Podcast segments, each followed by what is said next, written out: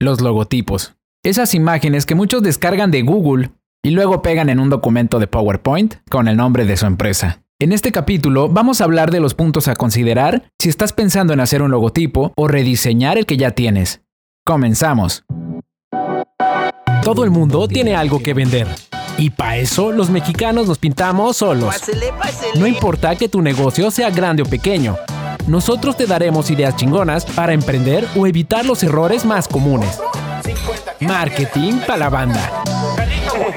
Aquí está Juan. Compra caro y vende barato.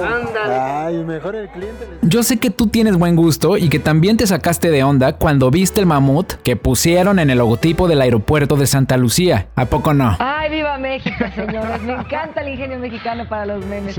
Lo que no nos encantó fue el logo. Y es que hay que dejar algo bien claro.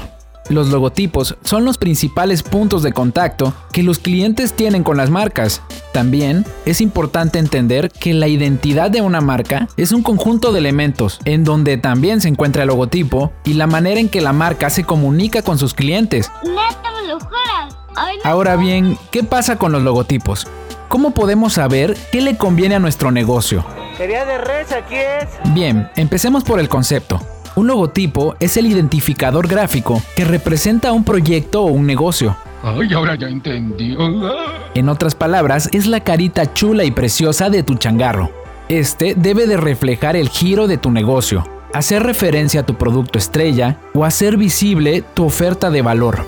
Y en apartados técnicos, el logotipo debe ser funcional, es decir, este no puede limitar las decisiones que tomes en tu negocio. Ay, güey.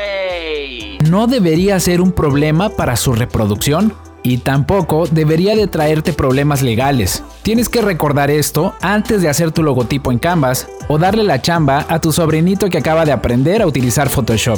Por favor, dime que no haces esto. Minecraft. Vamos a revisar algunos ejemplos de cómo profesionales han resuelto las identidades visuales de algunos compas emprendedores.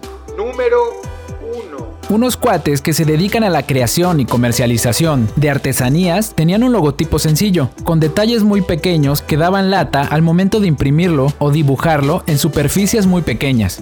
Estos compas tienen como producto representativo unos atrapasueños que les quedan bien chidos, y con esto entendemos el concepto espiritual y natural que su marca debería proyectar. Gracias a esto, se logró un rediseño usando como base el símbolo de una pluma, con un estilo indie que hacía referencia a su producto estrella y que después pudieron imprimir, rotular, pirografiar, dibujar y plasmar casi en cualquier superficie y cualquier técnica. Número 2. Otros compas no tenían logo, pero eran bien ubicados por comercializar ropa de una marca reconocida. Obviamente, la sugerencia de los profesionales fue retirar de su identidad el nombre de esta marca.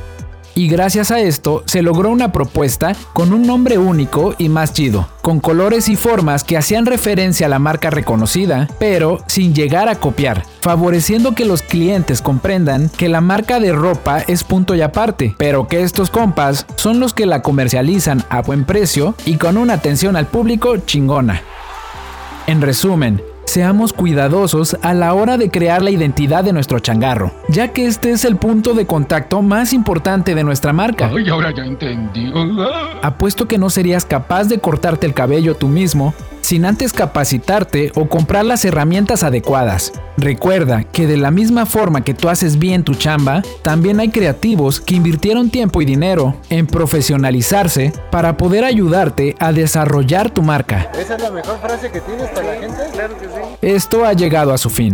Pero te recomiendo que nos sigas en nuestras redes sociales para no perderte las ideas y tips que compartimos para poner bien chido tu negocio. Encontrarás los enlaces en la descripción del episodio.